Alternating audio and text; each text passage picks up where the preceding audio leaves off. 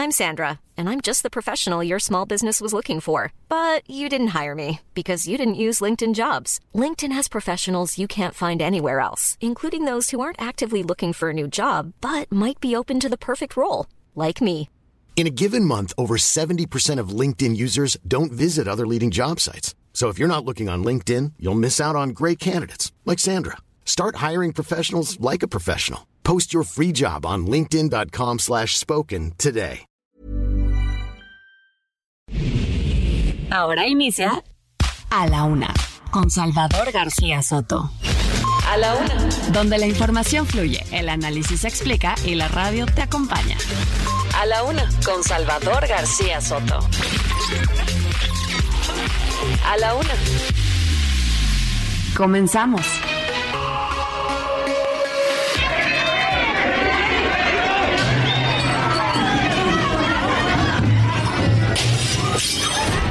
Que son de la misma gente de Ángel Aguirre, ¿no? Pues sí, de- relativamente sí. Sí, hemos venido ahí caminando, pues ya el camino nos dividió, tomamos decisiones. Amanecí con ganas de tirar aceite.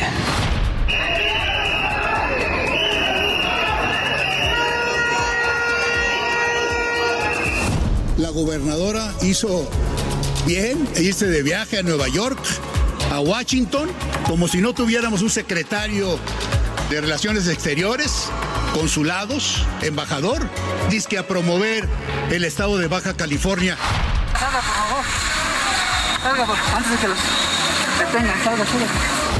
Dividamos lo que es la política, aunque no nos gusta, de la violencia política contra las mujeres por razón de género, que es algo terrible.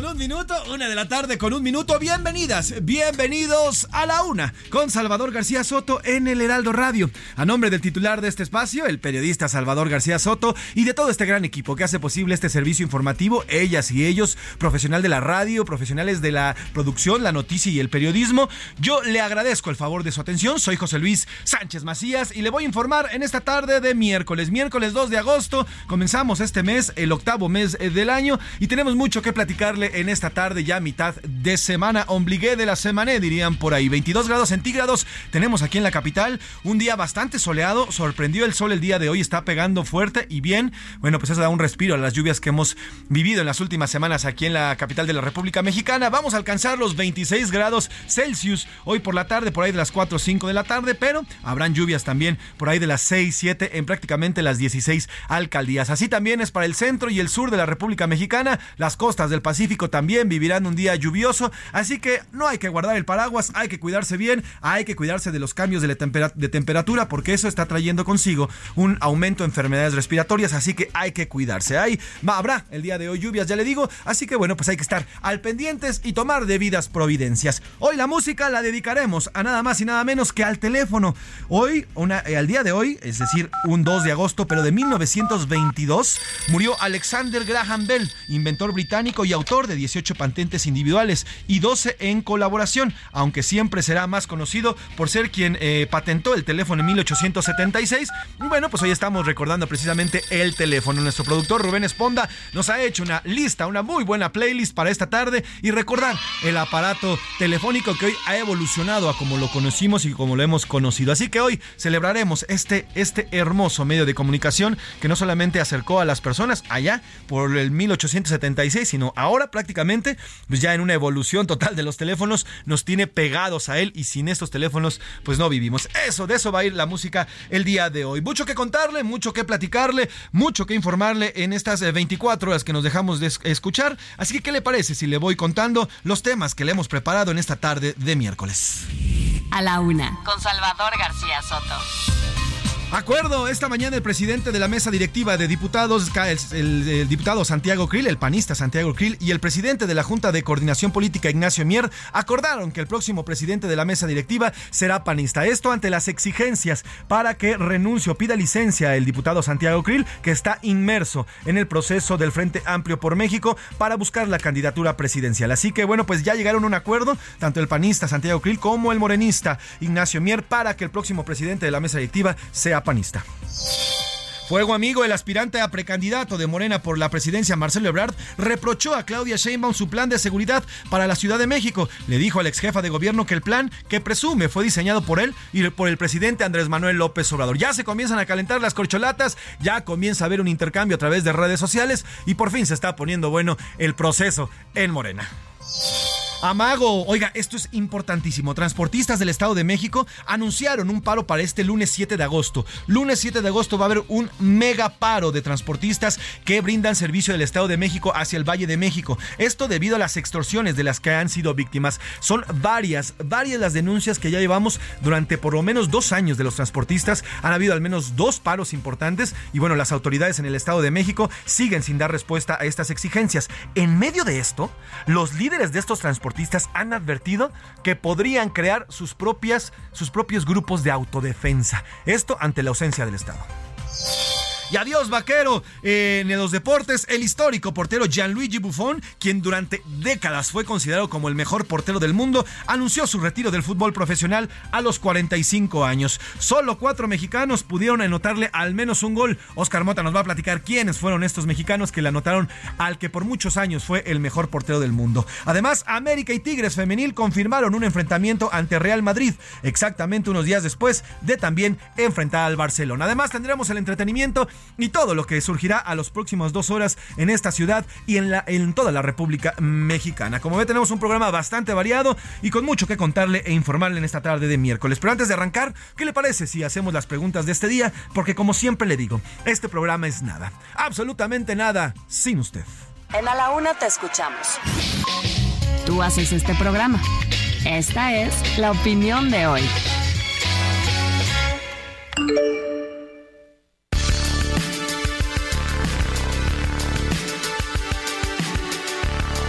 Una de la tarde con seis minutos, una de la tarde con seis minutos y tenemos tres temas bastante polémicos para que usted participe, nos comparta sus opiniones y aquí las vamos a leer con muchísimo gusto, no solo en nuestro WhatsApp, sino también a través de nuestras redes sociales. La primera de ellas, ante el desabasto de medicamentos en el país, hoy el presidente López Obrador propuso crear una farmacia o una especie de almacén con todos los medicamentos que existan en el mundo. Este almacén sería, sería eh, colocado aquí en la Ciudad de México. Esto, según el mandatario, con esto se garantizaría el abasto de de todos los fármacos en nuestro país. Ante, obviamente, ante este desabasto que ya llevamos cinco años viviendo. ¿A usted qué le parece esta nueva idea que ha lanzado el presidente López Obrador, que está un año de terminar su gobierno y sigue lanzando propuestas a diestra y siniestra? A, es buena idea, solucionaría el problema del desabasto. B, es una ocurrencia del presidente López Obrador, una más, y no va a solucionar nada. Y C, es una burla para los pacientes que no han podido tener o conseguir su medicamento y que les son necesarios para continuar sus, sus tratamientos. La segunda pregunta. La presidenta, oiga, este también esto vamos a platicar de ello. La presidenta del Instituto Nacional de las Mujeres, Nadine Gassman, pidió a las mujeres, a las mujeres mexicanas, que aguanten vara en la política. Esto lo dijo en medio de que eh, se, se debía o se habla o se empezó a debatir sobre el tema de la política o la violencia política de género. Dijo que se debe dividir entre la violencia, se se debe aprender a discernir entre la violencia política contra las mujeres y la política. La misma Nadine dice que la política es pinche, así lo dijo tal cual. Y dice que, bueno, pues hay que a veces que aguantar vara. Ante esto le preguntamos, ¿usted cree que esta, esta declaración de la que debería ser la defensora de las mujeres en nuestro país es A, tiene razón, la política es horrible en México y pues hay que aguantar vara, como diría Nadine. B, está mal, toda la violencia contra las mujeres debe ser denunciada y más en un país donde mueren al menos 10 mujeres diariamente. O C, le ha quedado grande el puesto a Nadine Gassman y simplemente no ha podido, no ha podido eh, salir adelante con el tema de la protección a mujeres. Y por último, la, tercera pregunta que le hacemos en esta tarde, ante la inacción del Estado sobre las extorsiones que han sido denunciadas constantemente por transportistas del Valle y el Estado de México, un grupo de transportistas, son más de 30 mil, ellos advirtieron, amagó con crear su propio grupo de autodefensas. Esto para protegerse de las extorsiones del crimen organizado. ¿Usted qué opina acerca de esta declaración y de la posible creación ahora de una de autodefensa de transportistas? A. Está bien, si el Estado no los cuida, se tienen que cuidar de alguna otra manera. B. Está mal, la justicia por mano propia no debe ser la constante en nuestro país. O C. Los gobiernos nos han dejado a nuestra suerte y como es así, debemos tomar medidas. Ahí están las tres preguntas eh, puestas en el aire. Escríbanos, eh, aquí leemos sus opiniones con muchísimo gusto. El teléfono 50 55 18 41 51 99 55 18 41 51 99. Sin nada más que decir, ¿qué le parece si nos vamos a un resumen de noticias y luego le damos de lleno a la información en esta tarde de miércoles? Porque ya estamos aquí en A la Una con Salvador García Soto. A toda máquina. La venta de autos en México logró su incremento a tasa anual más alto en 25 meses tras repuntar 32.59% en julio a un total de 110.843 unidades de acuerdo con el INEGI. Inversión ecológica. El Grupo Bolsa Mexicana de Valores lanzó los fondos ASG y los fondos de impacto verde, sociales y sustentables con el fin de reconocer a los administradores que han desarrollado estrategias ambientales, sociales y de gobierno corporativo. Daños colaterales. En los primeros seis meses de este año, el Banco de México registró una pérdida de 413.169 millones de pesos por la apreciación del peso frente al dólar, por lo que 2023 se perfila para ser el séptimo año consecutivo en que no generará ningún remanente para el gobierno federal. Bajo fuego. La mañana de este miércoles 2 de agosto se registró un incendio en una fábrica de colchones a un costado de la central de abasto de Tijuana, Baja California. Divorcio. El primer ministro de Canadá, Justin Trudeau, informó este miércoles que se separará de su esposa después de 18 años juntos.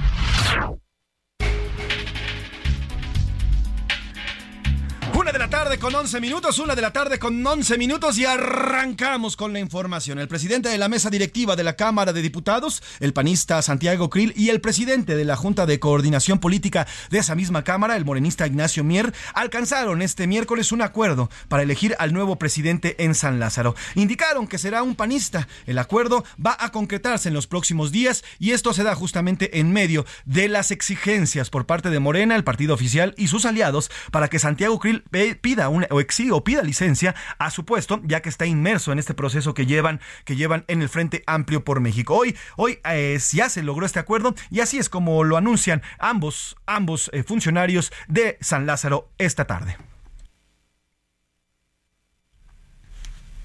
Vamos a escuchar a Mier y después vamos a escuchar a Santiago Krill con los INSER y así, así hablaron justamente de este acuerdo.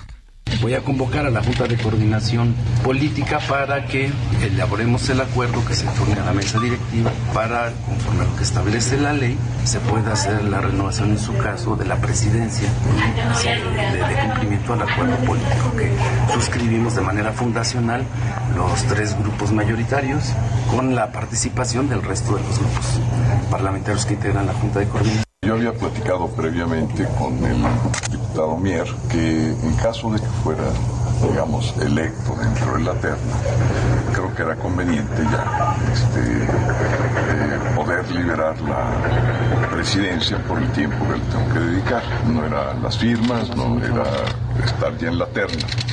Entonces eh, quedamos en eso, habíamos platicado hace algún tiempo de ello y ahora encontramos pues ya la, la vía, no hay fechas. Ahí está lo dicho por ambos, tanto por el panista como el morenista. Pero vamos allá, hasta precisamente hasta San Lázaro, con mi compañera y amiga querida Elia, eh, Elia Castillo, que nos tiene la información y exactamente la punta y qué es lo que podría pasar en los próximos días con la presidencia de la Cámara de Diputados. Elia, cuéntanos, buena tarde, ¿cómo fue este acuerdo y cuáles podrían ser las próximas fechas para que Santiago Krill pues pida licencia y se tenga a un nuevo presidente ahí en la Cámara de Diputados? Buenas tardes, Eli. Muy buenas tardes, José Luis, te saludo con mucho gusto a ti al auditorio. Pues es así, Santiago Krill anunció que dejará el cargo de presidente de la mesa directiva de la Cámara de Diputados una vez que se defina la terna del Frente Amplio por México, aunque no dio una fecha precisa, como acabamos de escuchar, pues de acuerdo a la convocatoria emitida por el, comité organizador del Frente Amplio por México, el 17 de agosto se sabrá el nombre de los tres finalistas.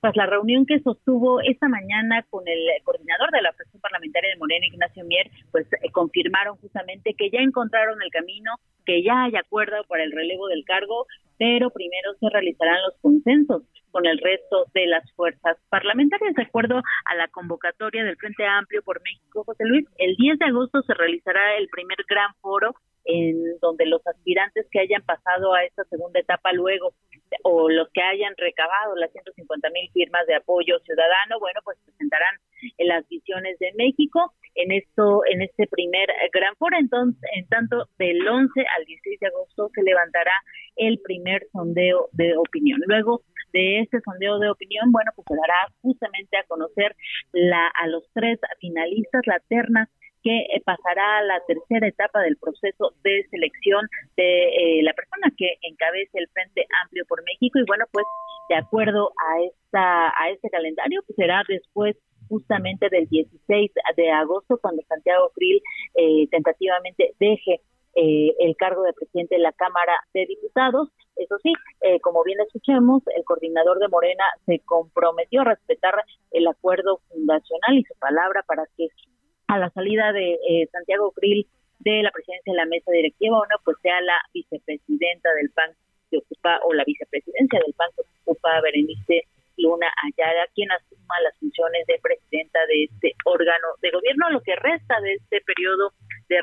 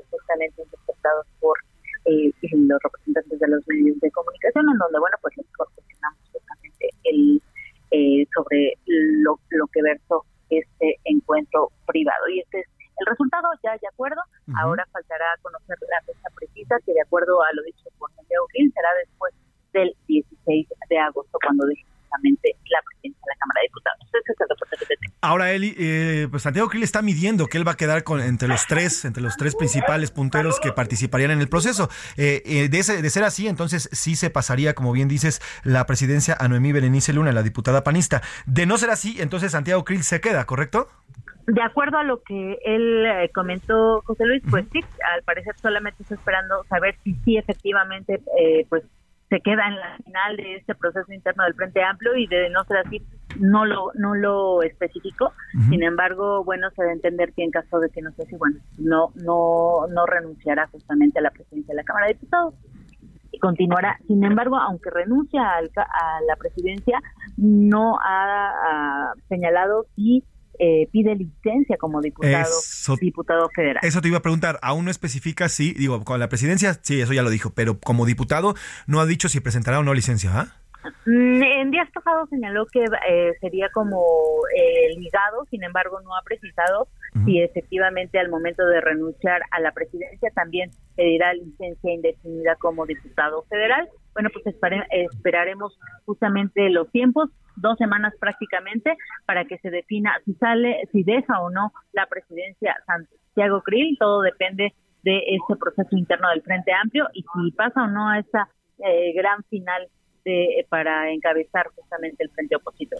Pues estaremos pendientes, Eli, de cualquier movimiento que se haga por allá y cómo vaya eh, avanzando todo, todas estas negociaciones. Y bueno, pues por lo pronto ya, ya hay un acuerdo, por lo menos entre el PAN y Morena, para que el señor Santiago Krill, en caso de quedarse entre la, entre la tercia, entre la terna elegida, bueno, pues pida licencia como presidente de la Cámara de Diputados. Elia Castillo, como siempre, gracias por tu reporte puntual y estamos en contacto por cualquier información que se genere allí en San Lázaro. Buena tarde, Eli.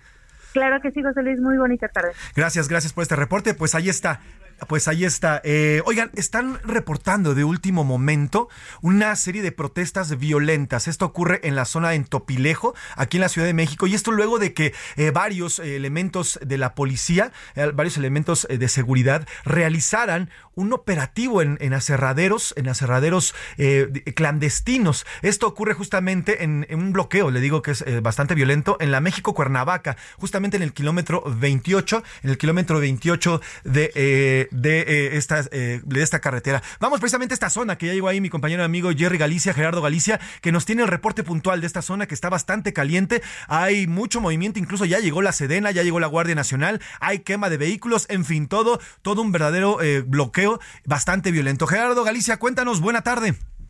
Amigo, y cuando dices caliente, lo dice, es eh, literal, están incendiando en estos momentos algunas llantas para impedir el paso sobre la carretera federal México-Cuernavaca. Estamos justo en la zona de Topilejo, kilómetro 28 aproximadamente, y es en este punto donde familiares de personas que están detenidas en la zona de Huitzilac, Morelos, están pidiendo auxilio de las Fuerzas Armadas para poder rescatar a sus familiares. Me voy a acercar uno de ellos. Amigos, estoy transmitiendo completamente en vivo para Heraldo Radio. Oye, ¿nos puedes repetir el motivo de esta manifestación? Mira, lo que lo que pasa es que tienen retenidos a nuestros familiares. Nuestros familiares son pues los que trabajan en Corena, en la regional número 2.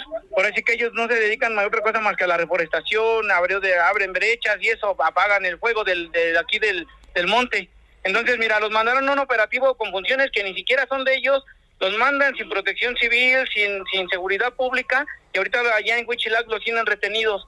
Tememos por su vida porque ya quemaron tres camionetas y un camión. Y eso para pedir ayuda. Para pedir ayuda, por favor, solicitamos la ayuda del ejército, de la Guardia Nacional, ya que ahorita ya las patrullas no pueden pasar allá y también ya bloquearon. Entonces necesitamos que los que los liberen, por favor. Son entre 50, entre 40 y 60 personas las que están retenidas y los están balaseando, señor. Amigo, muchísimas gracias. De nada. Y eso, mi tío José Luis, es lo que sucede justo en la carretera federal a México-Guernavaca. Esos en la zona de Topilejo son familiares de personas que han sido retenidas por pobladores de Huitzilac luego de este operativo contra Talamontes. Así que de preferencia hay que evitar esta zona, está completamente cerrada la carretera federal, la México-Cuernavaca, cerca del kilómetro 28. En este caso hay que buscar la autopista.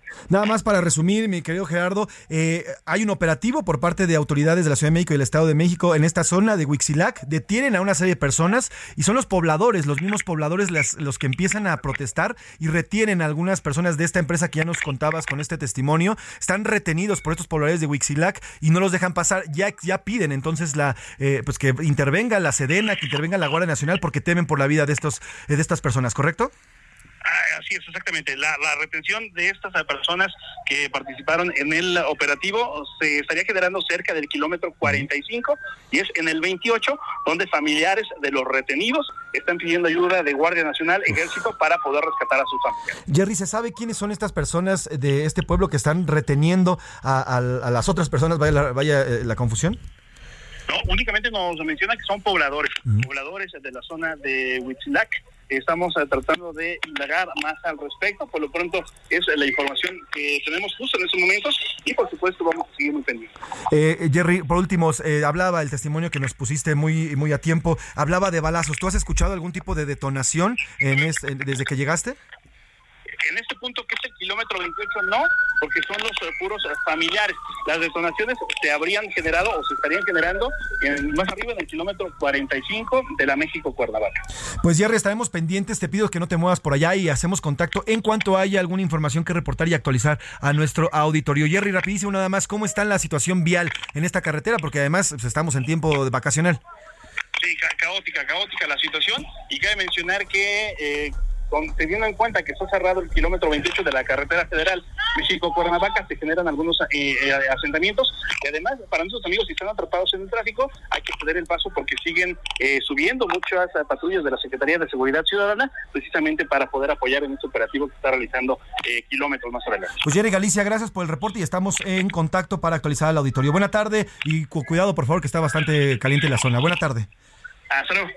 Pues ahí está lo que está ocurriendo en estos momentos. Eh, le resumo, fue un operativo la Comisión de Recursos Naturales y Desarrollo Rural, la, Corena, la Corendar, eh, confirmó que se prendió fuego a dos camionetas y una retroexcavadora en la zona de Estopilejo, ahí en Tlalpan, por lo que se desplegó un operativo de Guardia Nacional. Autoridades se encontraban en la zona en un operativo en el que se hizo un importante decomicio contra la tala de árboles y los delincuentes están reaccionando con la quema de vehículos. Así que bueno, pues está en este momento es eh, información en proceso. Ya le digo que esta comisión realizó este operativo en esta zona de Topilejo, donde ya han habido varias denuncias. Desde hace años hay denuncias de un grupo del crimen organizado que tala esta zona, roba la madera y la vende. Además de que, bueno, pues las quien quiera eh, ingresar a esta zona llena de bosque, bueno, pues son extorsionados por estos mismos, eh, mismos grupos del crimen organizado. Esto sin contar con eh, que además estos grupos, estos criminales, pues prácticamente corren a los a las personas que viven en estas zonas para quitarles sus tierras. Así que bueno, luego de este operativo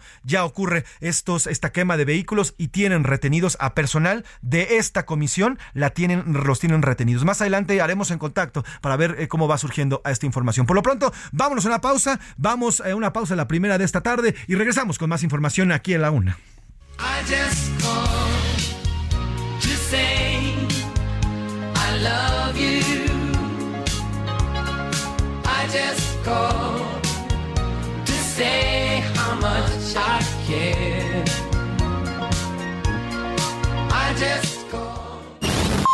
Ya estamos de vuelta en A la Una con Salvador García Soto. Tu compañía diaria al mediodía. La rima de Valdés. ¿O de Valdés la rima? ¿Sabe usted qué es lo que implica que una cosa artificial, inteligencia total, vaya a ser quien califica a una empresa? Ella es Mika y es la mera directora, pero no es una señora, es disque una inteligencia que no tiene nuestra esencia, es una computadora. Ya me imagino a una empresa comandada por AI. Ahora sí, ¿qué es lo que hay? Sí que ha sido una sorpresa, pero yo pongo en la mesa el clásico toque humano. ¿A poco creen que de plano hay que aceptar como jefe a una compu? No se deje, prefiero a cualquier fulano. Oh. Eso sí, no habría regaños, se cancelaría el acoso y los viernes de retoso, tampoco empleados del año. Y eso de subir peldaños creo que ya no pasaría, pues no lo permitirían esas máquinas malignas. La verdad, a mí me indigna, mejor yo renunciaría. Imagínese mi gente que la próxima elección se convoque a votación al ex presidente, porque es más inteligente, aunque sea un robot de lata. Mejor mejor, que las corcholatas y taparroscas sería. De seguro ganaría, nunca metería la pata. Un 7 de febrero, pero de 1876, el británico Alexander Graham Bell patentó la invención del teléfono, cuya idea tomó del italiano Antonio Meucci, quien carecía de dinero suficiente para patentar su invento.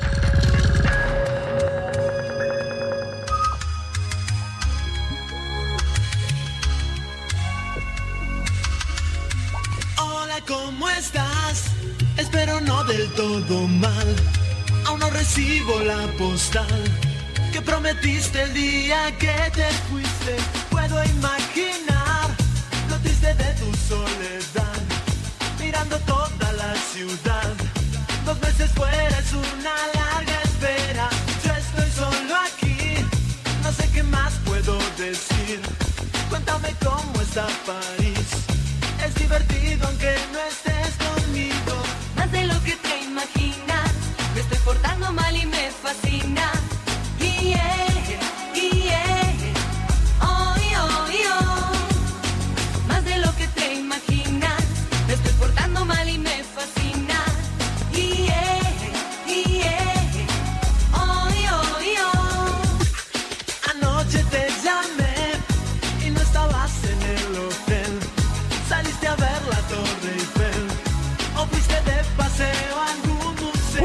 Con 33 minutos, una de la tarde con 33 minutos. Estamos escuchando a Desacados, una canción de 1995.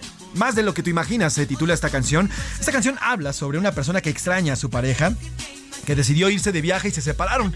Su pareja se fue a París y le marca para decirle y contarle que le extraña. El protagonista se siente solo e imagina lo triste que podría estar su novia en París. Sin embargo, al parecer, bueno, pues es todo lo contrario. Precisamente en aquellos tiempos, hoy estamos recordando eh, la muerte eh, de Alexander Graham Bell, el creador o por lo menos quien patentó el teléfono en 1876. Fue en 1922 cuando moriría este inventor y bueno, pues precisamente a colación esta efeméride, estamos eh, recordando este hermoso aparato que no solo acercó a las personas, sino literalmente acercó al mundo. A través del teléfono podemos eh, hablar con, hoy podemos comunicarnos prácticamente con cualquier persona en este orbe. Y antes, bueno, pues era la, la única forma que tenían eh, las personas de hablar con sus seres queridos a distancia. Hoy, bueno, ya tenemos el internet, las computadoras y demás, pero antes el teléfono era la solución y precisamente de esto habla Desacados. Antes, antes de irnos a la pausa, nos fuimos con Just Called to Say I Love You de Steve Wonder de 1984, que también habla más o menos de lo mismo, de hablarle a la pareja, de decirle, ¿se acuerda cuando usted pasaba horas hablando por teléfono? No, cuelga tú, no, cuelga tú, no, cuelga tú. Bueno, ahora ya los chavos ya no quieren ni marcar por teléfono, ya es un mensaje, ahí te veo a la tal hora y tan tan se acabó. Bueno, antes era un poquito más romántico. Trépale, mi Luis, a más de lo que te imaginas de Desacados, una canción de 1995.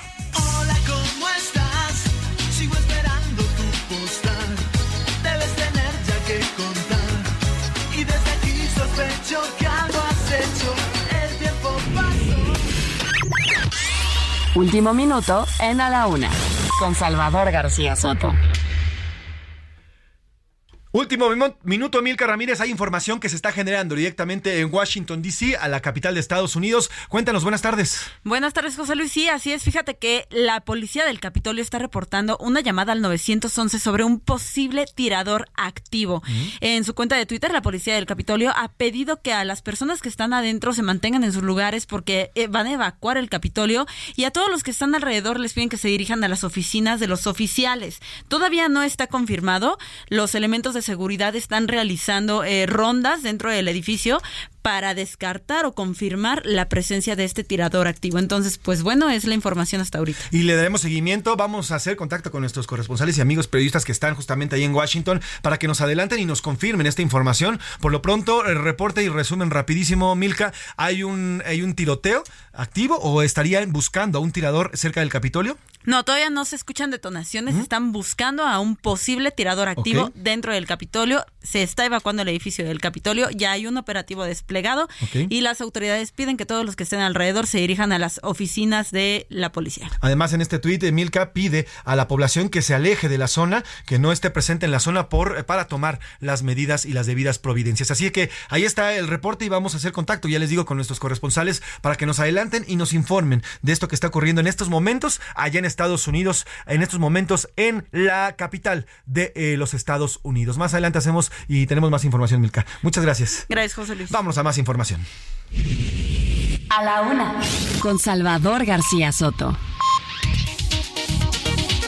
Una de la tarde con 36 minutos, una de la tarde con 36 minutos. Oiga, vamos a temas aquí en eh, nuestro país. Un incendio ha consumido una fábrica de colchones. Esto ocurrió en, la zona de eh, allá, justamente en Tijuana, allá en Baja California. Autoridades reportaron daños totales en la empresa. Acudieron bomberos de siete estaciones de protección civil, Cruz Roja y Policía Municipal. Se trató de un incendio de grandes magnitudes que habría sido visto en por lo menos varios kilómetros a la redonda. Esta, esta empresa, eh, Coliner SADCB, se incendió, se incendió por la, eh, se encendió el día de ayer y bueno, pues más adelante tendremos el reporte con nuestros corresponsales. Mientras tanto, de precisamente de Ciudad Juárez nos vamos, nos vamos hasta Hidalgo, porque aquí le informé del caso de Santiago, un joven que estaba trabajando, pero no en Hidalgo, en San Luis Potosí, eh, un joven que estaba trabajando en la temporada vacacional en un restaurante de comida rápida. Él fue golpeado brutalmente por Fernando Medina, el tiburón, así se apoda este tipejo, este tipo que entró a este Subway, este restaurante de comida rápida, y golpeó a este menor Santiago de 15 15 años, quien simplemente estaba trabajando en su verano para obtener algo de dinerito para poder subsistir. El chavo le pidió a este energúmeno que se formara, que debía de respetar la línea como lo hacen todos. Y bueno, pues lo que recibió a cambio fue una tremenda golpiza por parte de este cobarde, que no solamente le asentó golpes en la cara con puños cerrados, sino ya en el piso, e incluso inconsciente lo pateó y lo dejó con eh, fracturas en el, cerca de la zona ocular y algunas otras fracturas en el cráneo. Está hospitalizado y lo reportan fuera de peligro, sin embargo tiene estas, eh, estas heridas que ya le informó. Familiares del menor de 15 años ya presentaron una denuncia. Mientras tanto, eh, la Fiscalía de San Luis Potosí busca al atacante identificado como Fernando, supuesto entrenador de artes marciales mixtas y dueño de un negocio de autopartes y abogado, quien también tendría antecedentes de maltrato animal. En tanto, la cadena de restaurantes de comida rápida Subway condenó la agresión contra el adolescente e indicó que colabora con las autoridades. En un comunicado, la empresa se dijo consternada y condenó el incidente. Mientras tanto, bueno, pues este tipo ya está siendo buscado. La misma Fiscalía de San Luis Potosí ha dicho que no tiene reportes de que haya salido o haya abandonado el país. Y bueno, pues se podría complicar, podría alcanzar incluso 10 años de prisión por las agresiones, pero además podría complicarse esta sentencia porque este señor, este tipejo, se presume, y así lo presume en sus redes sociales, ser experto en artes marciales mixtas, con lo cual, bueno, pues eso añadiría eh, pues más, eh, eh, pues más gravedad a las penas que puedan darle. Además, existe otro video donde se aprecia a este tipo golpeando a otra persona en la calle, golpeándola como lo hizo con este joven en el piso, eh, aceptándole golpes a diestra y siniestra sin que le preocupe absolutamente nada. Así que bueno, pues ya continúa la investigación. Hasta el momento no se sabe, aunque ya en redes sociales, mire, los internautas ya han identificado a este tipo, han publicado en sus redes sociales en dónde trabaja, en qué gimnasio va, los teléfonos de este tipo, las redes sociales, en fin, está plenamente identificado, ya nada más para ser encontrado y detenido. Eh, y mientras tanto, sobre el caso, Miguel Gallegos, vocero de seguridad de San Luis Potosí, dijo que ya ubicaron algunos domicilios del presunto agresor. Agregó que están buscando a otras víctimas que hayan sufrido agresiones por parte de Fernando Medina, porque al parecer este tipo es un violento crónico, es una persona que resuelve a golpes todos sus problemas y además deja golpeadas a las personas. Esto fue lo que dijo eh, parte del de, eh, vocero de seguridad de San Luis Potosí, Miguel Gallegos han ubicado algunos, algunos domicilios de, la persona agresora eh, y, está en proceso, en proceso de, de, captura este, este individuo. No podríamos asegurar eh, todo lo que, lo que se, se, maneja o las versiones o especulaciones que se manejan en, redes sociales, pero de acuerdo a lo que nos informa hoy Fiscalía General del Estado, pues bueno, hay avances en, en, esta, en esta misma.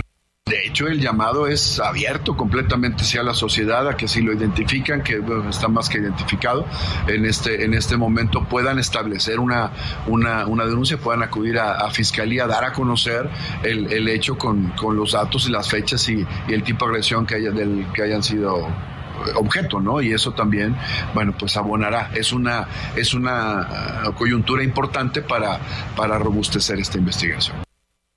Pues ahí está lo dicho por Miguel eh, Gallegos, él es vocero de seguridad de San Luis Potosí. Bueno, pues continúan las investigaciones. Mientras tanto, pues no solamente la sociedad eh, de San Luis Potosí, la, sociedad de Potosina, sino también en general en todo el país, eh, pues están de verdad, están conmocionados por la violencia de este tipo y además que fue en contra de un menor de 15 años, que ya le digo, su único error fue indicarle que se formara y que esperara como todos en este restaurante. seguiremos dándole seguimiento, vaya la redundancia, a este tema, porque es de vital importancia que detengan ese tipejo que continúa en las calles. Cambiamos de tema.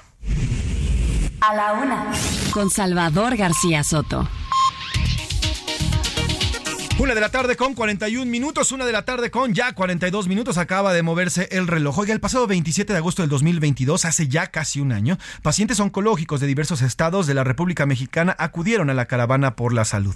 Tras, le digo, casi un año, estas movilizaciones eh, continúan y las quejas por el desabasto de medicamentos continúan, sobre todo medicamentos contra el cáncer. Eh, esta semana platicábamos con la organización Nariz Roja, que sí en efecto hablaba de la falta de medicamentos para niños, pero para los adultos el tema es todavía peor, porque cerca del 80% de las personas, mujeres y hombres que viven con algún tipo de cáncer, no tienen acceso a los medicamentos que son necesarios para su tratamiento. Pero además, las consultas también son un gran problema. Mire, le voy a poner parte de eh, audios de algunas mujeres que denuncian la falta de medicamentos y la falta de atención para personas, para estas mujeres que viven con cáncer. Esto es parte de algunos de los testimonios de estas pacientes mexicanas que hoy no pueden ser atendidas en hospitales públicos por el cáncer que viven, pero además temen por su vida porque la falta de atención podría derivar en la muerte. Escuchemos parte de estos testimonios. La Piedad, Michoacán. Les platico rápidamente. Yo tuve cáncer anteriormente. Esta es la segunda vez que, se, que me regresó. En la primera ocasión nunca se me negó el servicio de ninguna manera en el seguro.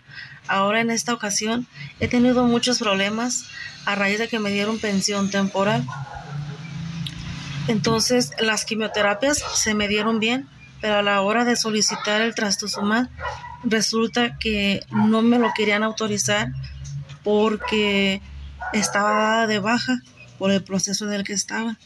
Entonces me han estado haciendo ir demasiadas veces a Zamora para solicitar yo el trastuzumab. Entonces es un medicamento muy caro y la verdad que no lo puede uno solventar. Entonces, este, a raíz de lo mismo, de, del mismo problema de que yo estaba en el proceso de la pensión, no me han querido agendar ninguna cita. Entonces, yo tengo pues mucho miedo porque la cita que, que me querían dar es hasta diciembre. Entonces, yo tengo mi problema siento yo que avanzando. Este es uno de los testimonios y vamos a escuchar a otro testimonio también. Ella también es una mujer michoacana y bueno, también denuncia la falta de medicamentos y atención porque ella padece cáncer de mama. Y este es el testimonio que ella, que ella lanza a través de sus redes sociales y en el cual, bueno, pues asegura, asegura que eh, no ha recibido el medicamento y que no ha podido ser atendido y por esta causa de que siempre todo el tiempo me ha faltado el medicamento, bueno, ya me cambió el cáncer, tengo metástasis, eh, se me fue a los huesos, temo por mi vida y como hasta ahora estoy más de un mes, tengo dos recetas pendientes sin mi, sin mi medicamento. Eh, pues ahí está lo que están diciendo los eh, testimonios. Y precisamente para hablar de este tema, saludo en la línea y le agradezco que nos tome la llamada a Andrea Rocha. Ella es abogada de pacientes oncológicos y psiquiátricos. ¿Cómo está, Andrea? Buena tarde. Hola, buenas tardes, José Luis, y un saludo a todos los que nos están escuchando el día de hoy. Gracias por tomarnos esta llamada, abogado, abogada, perdón. Y mire, precisamente pusimos parte de los testimonios, algunos testimonios de mujeres que viven con cáncer y que no han podido, eh, podido tener acceso a sus tratamientos y a las eh, les están dando consultas con un año de separación cada una. ¿Qué decir, abogada, de esta situación que viven? No solamente son estas dos mujeres, son miles de mujeres en el país que están eh, viviendo, mujeres y hombres que están viviendo la falta de atención de medicamentos en este tipo de padecimientos crónicos. Así es, pues mira, es sumamente lamentable. De hecho, nosotros estuvimos el año pasado con el secretario de Salud donde se comprometió a garantizar el abasto de medicamentos para las pacientes con cáncer de mama, ya que acudieron de Michoacán, de Yucatán, de diversos estados de la República, ¿no? Y ¿cuáles son estos medicamentos que les hacen falta? Es la vacuna trastuzumab. Una vacuna de estas eh, vale alrededor de 48 mil, 50 mil pesos. El ribociclib, que hoy en día le, que hoy el día le preguntaban a la, señora Cristian, ¿y cuánto vale ese medicamento? Y decía aproximadamente 100 mil pesos por la, por la dosis que yo consumo. Lamentablemente ellos no pueden costearlo. Y pues frente a esa situación ya a prácticamente un año de que el secretario de salud se comprometió, porque hay que decirlo que él se comprometió en la reunión a que la clínica 4 de Zamora tendría el abasto de medicamentos, pues es falso, decidieron promover un amparo indirecto en contra de el mismo presidente Andrés Manuel López Obrador, del secretario de Salud y del mismo director del IMSS y en contra de la Clínica 4 de Zamora. Como tal, eh, los tres pacientes que promovieron el amparo, que es la señora Cristian, a ella le han negado la vacuna trastuzumab y el ribociclib, al señor Jesús, a él lamentablemente le han negado las radioterapias porque el INSS argumenta que simplemente no hay dinero para el mantenimiento de las máquinas, entonces que las radioterapias pues no se las pueden dar.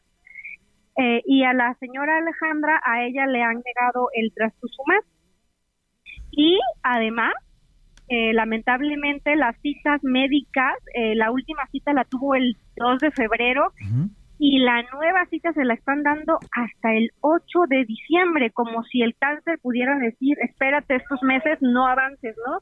Al final ella lo que dice, yo tengo derecho a un tratamiento oportuno y claro que tienen derecho los pacientes, pero hoy en día es la realidad que están viviendo las pacientes con cáncer de mama en el país. Es decirte que hay algunas personas de la clínica que se hacen las radioterapias en Guanajuato y lamentablemente quien cubre los gastos pues son los pacientes y ellos mismos dicen, nosotros no tenemos recursos. Frente a esa situación promovimos este amparo, está en el juzgado décimo de distrito, como tal ya giraron exhortos a las autoridades de Michoacán, pues porque ellos tendrán como tal que rendir un informe justificado del por qué la negligencia en garantizar estos tratamientos. Estamos platicando con la Andrea Rocha, abogada de pacientes oncológicos y psiquiátricos, sobre la falta de medicamentos y atención a pacientes que viven con cáncer. Abogada, el presidente y desde el gobierno federal continúa este discurso de que no hay un desabasto, de que existe un abasto a estos, eh, a las clínicas, sobre todo del, eh, del sector público, y que los medicamentos están surtiendo. Usted, desde su, por así que como está viviendo esta, eh, este proceso, ¿qué es lo que puede decir al respecto? ¿Hay un abasto? ¿Hay un correcto abasto, como dice el gobierno federal y como nos ha dicho una y otra vez, por lo menos este año, o continúa y la realidad es totalmente diferente a lo que dice el gobierno federal?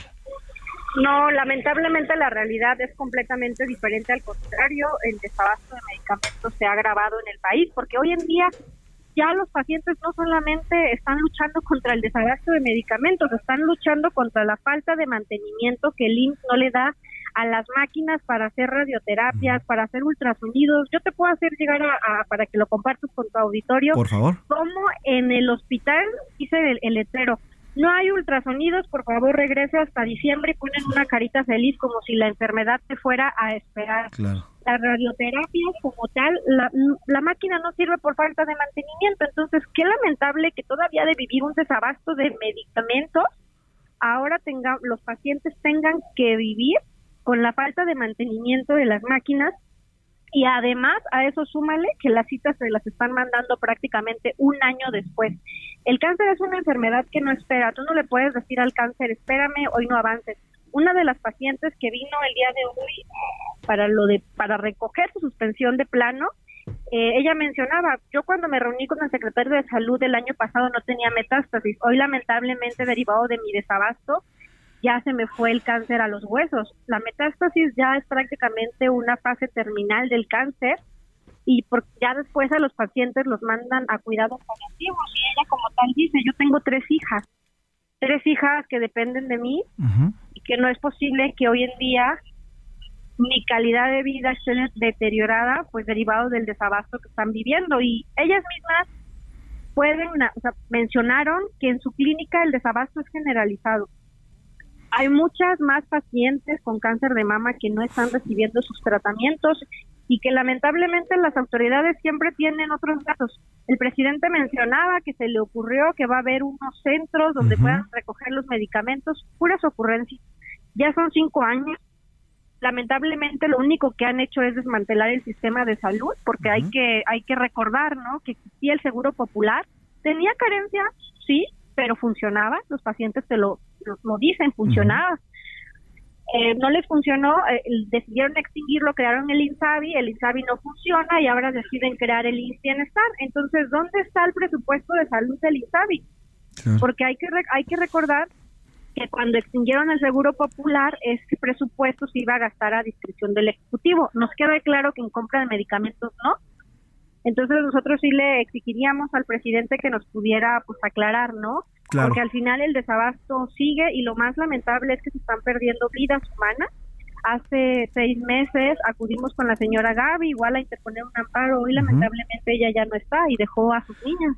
Hoy en día sus niñas exigen justicia porque ya no tienen a su mamá. Claro. Ahora, abogada Andrea Rocha, le voy a hacer una pregunta que tal vez les eh, le parezca rara, pero me gustaría que me la contestara. ¿Usted es adversaria del, del presidente López Obrador o las pacientes que están denunciando esto son adversarias del presidente López Obrador? No, al o sea, la verdad es que se nos hace un descalificativo Les, le- muy grande. justamente le pregunto, perdón que le interrumpa, abogada, porque ese es el discurso desde el gobierno federal, que estas denuncias, que este tipo de, de señalamientos se hacen porque quienes lo hacen son adversarios del gobierno, adversarios del presidente, personas que piensan diferente al presidente López Obrador y de esa manera pues los desecha en cada, en cada uno de los, ya sean las personas que les faltan medicamentos, ya sean las mujeres que exigen el alto a la violencia, ya sean los campesinos, en fin. Yo le vuelvo a preguntar, usted, eh, abogada Andrea Rocha, abogada de pacientes oncológicos y sus pacientes, ¿son adversarios del presidente López Obrador? Para nada, al contrario, lo único que estamos exigiendo es un derecho establecido en la Constitución, que es el derecho a la salud, el derecho a la vida. Los pacientes te dicen, yo lo único que quiero es un día más de vida, un día más de vida de calidad con mi familia.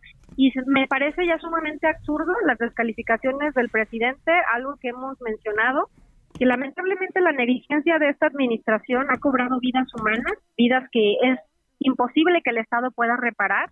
Y lo único que podemos ver es que hay dolo en su, en su, en su actuar, en sus comentarios, que no quieren solucionar, porque nosotros tenemos 300 amparos en el país y los 300 los hemos ganado, José Luis. Tenemos 300 sentencias definitivas, tenemos 300 casos, hemos promovido amparos desde el, desde el año 2019 a la fecha seguimos. Y para ganar un amparo quiero decirte que la misma autoridad, el IMSS, el INSABI se defienden y van con todo Uf. cuando y nosotros hemos como tal ganado los amparos porque tenemos las recetas donde literalmente llegan los pacientes y te dicen recetas sin existir O sea, abogada, perdón que le interrumpa, no solamente no proveen los medicamentos, sino además jurídicamente eh, eh, las instituciones de salud pelean estos amparos que ustedes están interponiendo para recibir el derecho que por ley les corresponde. Así es, decirte que en los mismos juicios de amparo, y eso te lo puedo mandar, ellos Sí, mismos en el juicio de amparo argumentan y, y mencionan que, que no es cierto que sí les han dado sus quimioterapias, lo cual es completamente falso. Y cuando nos asiste la razón es cuando en los informes justificados el juez dice, a ver, tú tienes la carga de la prueba autoridad, necesito que me muestres el expediente clínico del menor, del, del menor de los pacientes con, can- con cáncer de mama, donde efectivamente le diste el día que le correspondía su quimioterapia y ahí es donde no lo pueden hacer. Ellos no pueden comprobar porque no se lo hicieron. Claro. Y pues bueno, también nosotros decirte que en los mismos anexos del, del juicio de amparo agregamos los, los tickets donde a veces los pacientes tienen Claro. que costear sus, sus quimioterapias. Pues Andrea Rocha, abogada de pacientes oncológicos y psiquiátricos, eh, seguiremos dándole seguimiento a este tema y no quitamos el dedo del renglón y si me permite nos mantenemos en comunicación. Que tenga buena tarde, abogada. Muchísimas gracias, buena tarde. Ella es Andrea Rocha, abogada de pacientes oncológicos y psiquiátricos. Sigamos con ocurrencias. Total, las personas pueden esperar, el cáncer puede esperar.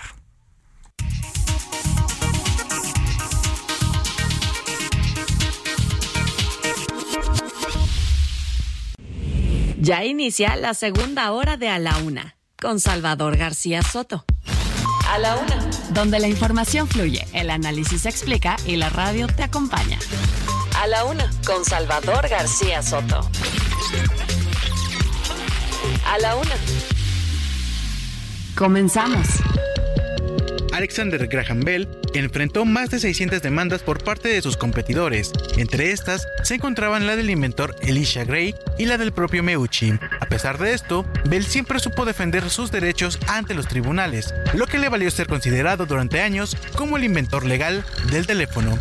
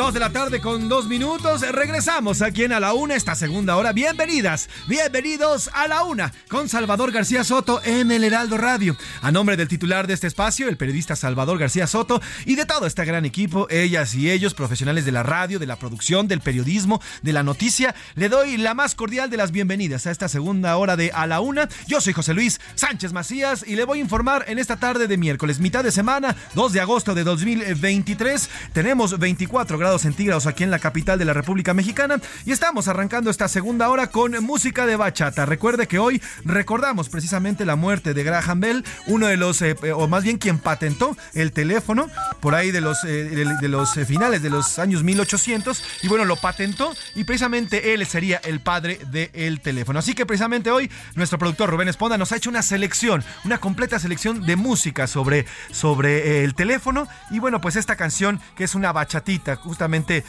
para, pues para regresar en esta segunda hora con mucho sabor, en esta mitad de semana. Es obsesión del grupo Aventura. En el 2002 se estrenó esta canción. Por cierto, fue un hitazo. Se escuchaba prácticamente en todo el mundo. Y esta canción relata la historia de un hombre obsesionado por una mujer menor y que está comprometida. Una mujer que es menor que él, no es menor de edad, pero que está comprometida. La chica lo rechaza constantemente mientras él sigue pretendiéndola, incluso por teléfono, y le sigue marcando. Así que de eso habla este teléfono, obsesión o Aventura 2002. Trépale, mi Luisa, esta canción a la bachatita.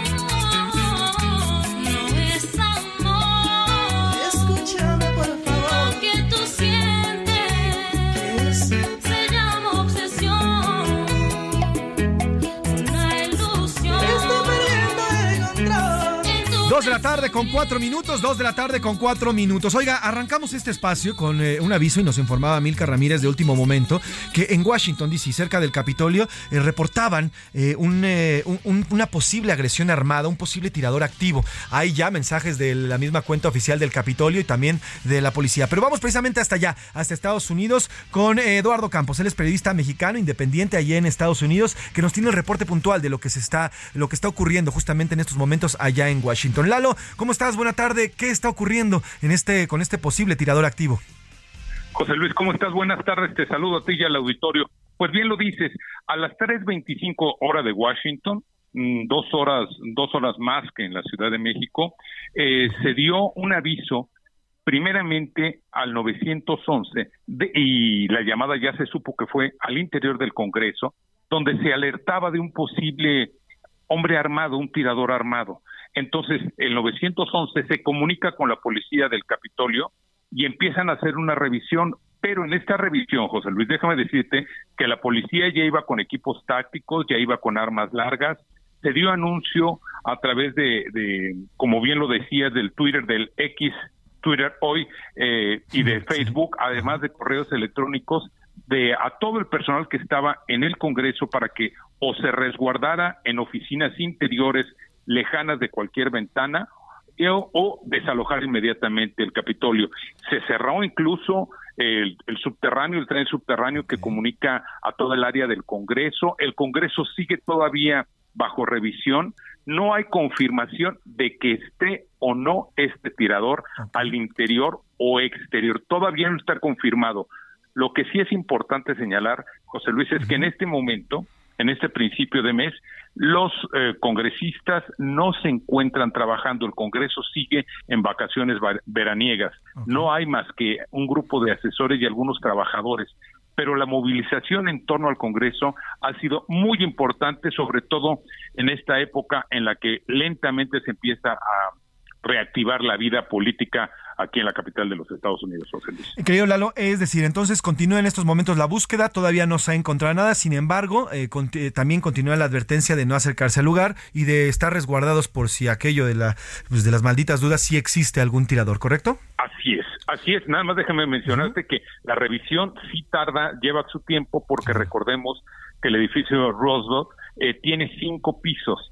Estamos hablando de una superficie bastante grande, con una cantidad importante de, de oficinas, entonces toda la gente que se encontraba, por ejemplo, en los pisos superiores es donde está la prensa, fue desalojada, dejaron todos los equipos, todo el mundo ah, está fuera del Capitolio ahorita. Pues Lalo, te agradezco el reporte desde Estados Unidos y si nos permites nos mantenemos, nos mantenemos en comunicación por cualquier actualización que exista desde allá. Te mando un abrazo, querido Lalo, que tengas buen miércoles. Gracias. Cualquier cosa yo estaré informando. Mil gracias, como siempre, Lalo, por tu valiosa participación. Hasta luego, Lalo. Eduardo Campos, él es, él es periodista independiente mexicano allá en Estados Unidos. Oiga, y precisamente hablando de Estados Unidos, hoy se dio a conocer que, escuche esto, Fitch Ratings, eh, una de las eh, más importantes calificadoras a nivel mundial, degradó oh, eh, el día de ayer, ayer por la noche, un escalón en la nota de la deuda de Estados Unidos, la mayor economía del mundo. La degradó de pasar a triple A a doble A más la ha degradado. La calificadora de riesgo atribuyó el recorte a una erosión de la gobernanza, luego de los retrasos de las negociaciones en el Congreso sobre el límite de endeudamiento y los acuerdos de último minuto para evitar un default. Algo que le informamos aquí a finales del mes de mayo, cuando el gobierno de Estados Unidos estaba quedando prácticamente sin un solo dólar y bueno, pues tuvieron que llegar a acuerdos y aumentar el límite de endeudamiento para que pudieran recibir más, eh, más lana y pudiera funcionar el, el gobierno de Estados Unidos. Por lo pronto, en estos momentos, bueno, pues esta calificadora Fitch Rating rebaja la calificación de deuda de Estados Unidos de AAA a AA más. Vamos a, a cambiar de información. A la una. Con Salvador García Soto.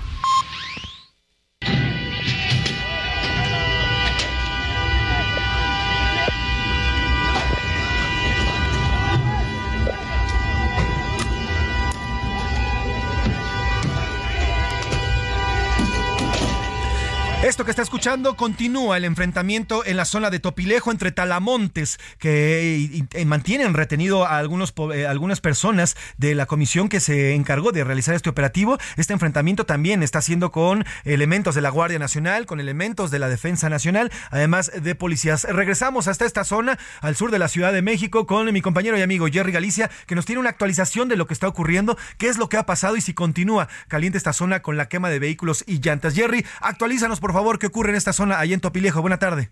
Así es, Miguel José Luis, excelente.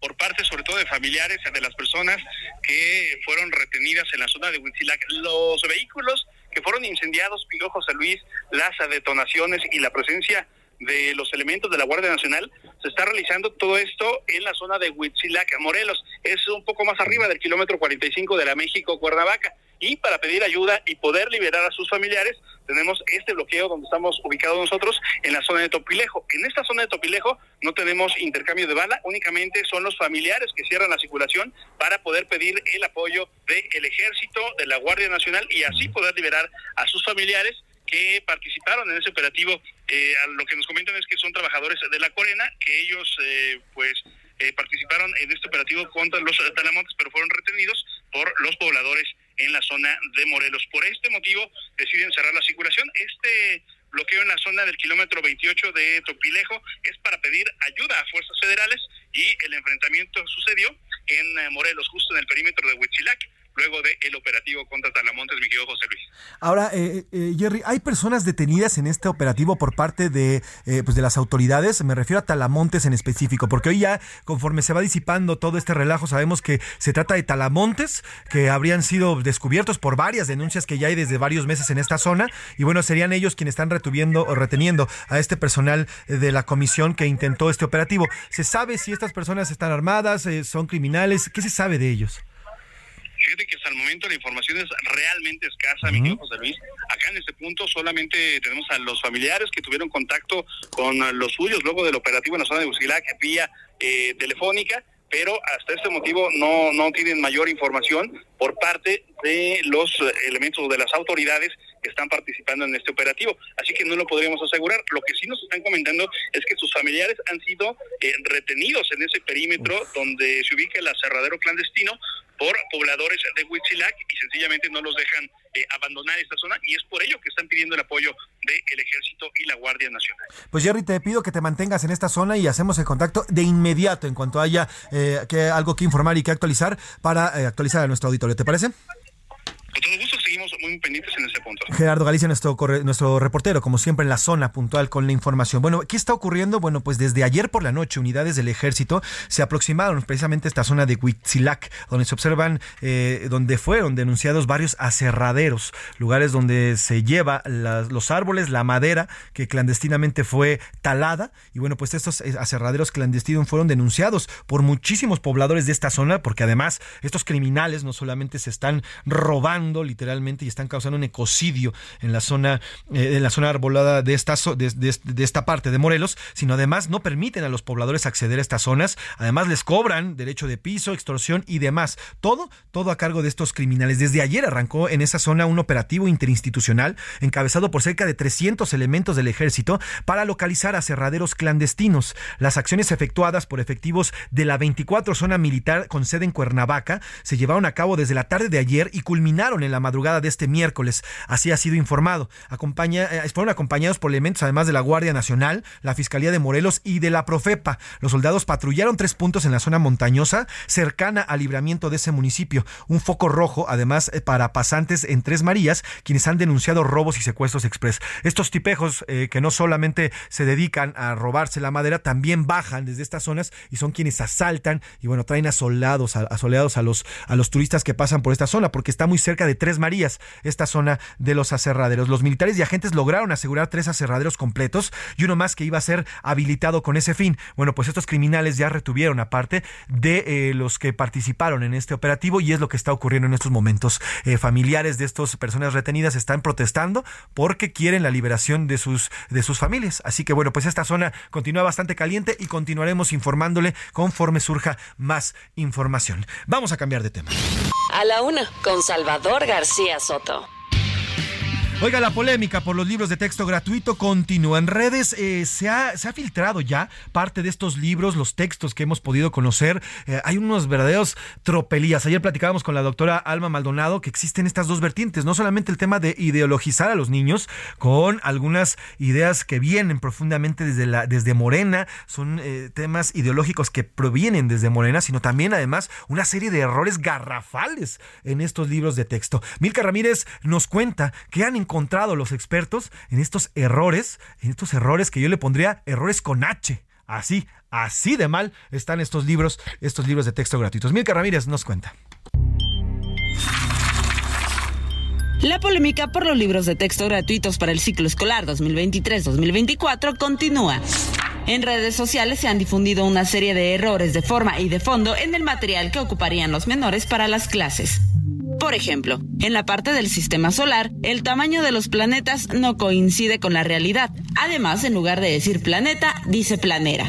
También es incorrecto el orden en el que se encuentran los planetas, ya que la CEP coloca a Júpiter y Marte en una órbita más cercana al Sol de la Tierra. Por si fuera poco, hay planetas que comparten órbita. Venus, Júpiter y Marte están en la misma, mientras que en la otra, la Tierra comparte con Saturno y Urano. Esto es incorrecto.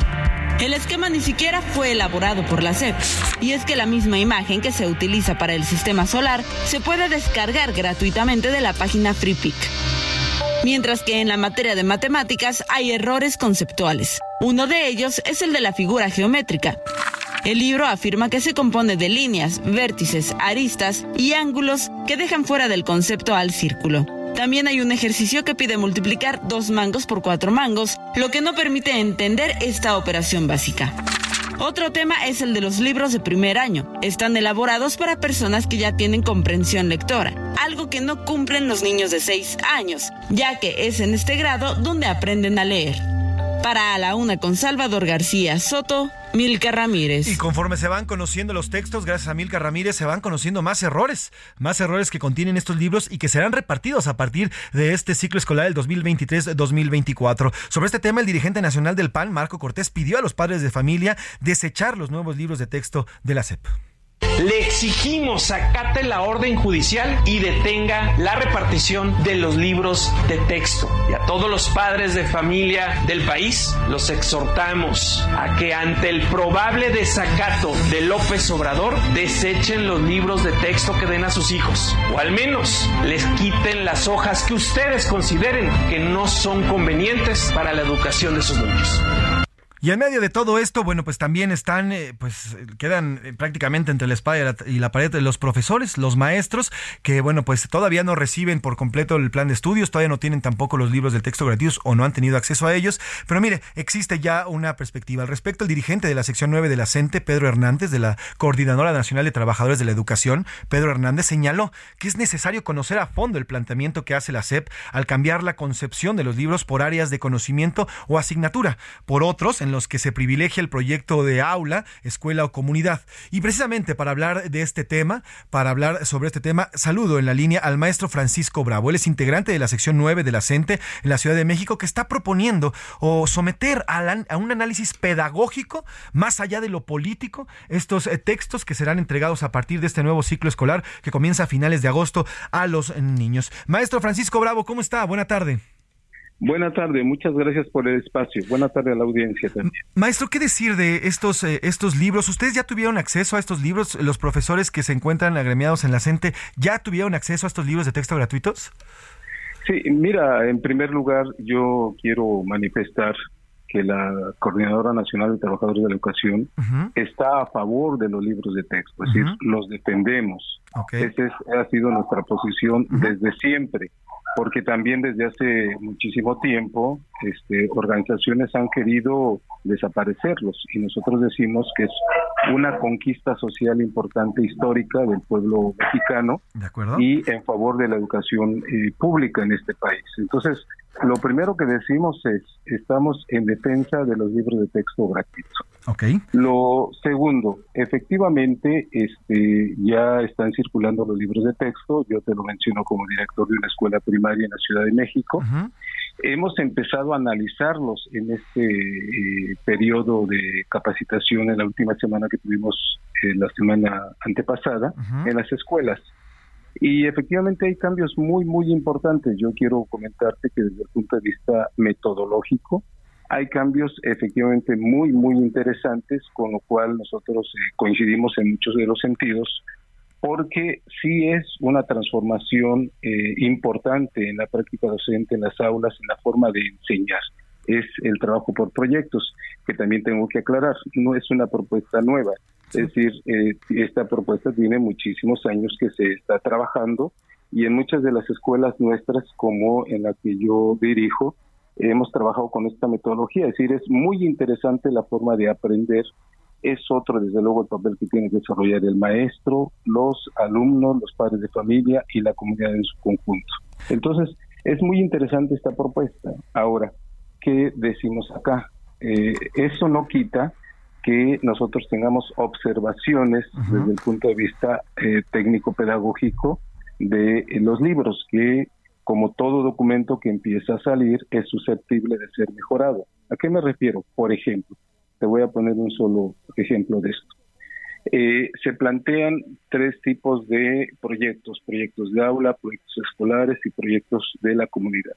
Por la experiencia que tenemos nosotros, es muy difícil trabajar con tres tipos de proyectos. Es mejor integrarlos en uno solo, porque los proyectos son alrededor de 70 y tienes solamente alrededor de 40 semanas para trabajar, entonces no te alcanza el tiempo, o sea, no te da para eso, porque el trabajo por proyectos eh, efectivamente se trata de un trabajo transversal, no este, fraccionado en asignaturas, sino es este, un, un trabajo, como te digo, transversal que implica, desde luego, este, eh, trabajar todas las asignaturas al mismo tiempo, contemplar todos los contenidos porque se, se percibe o se contempla, se concepciona que el conocimiento es un todo, no es por partes.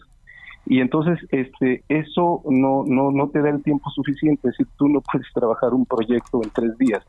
Creo que cosas como esas habría que trabajarlas y otros más en los procesos eh, propiamente didácticos, digamos, por ejemplo, la adquisición de la, la lectoescritura, este, me parece que tiene que haber más precisión en, ese proceso tan importante para los niños de primero y de segundo. Entonces, hay cosas muy interesantes y como te digo, muchas otras cosas que se tienen que ir mejorando necesariamente. Ahora, maestro, estamos platicando con el maestro Francisco Bravo, integrante de la sección 9 de la CENTE de la Ciudad de México.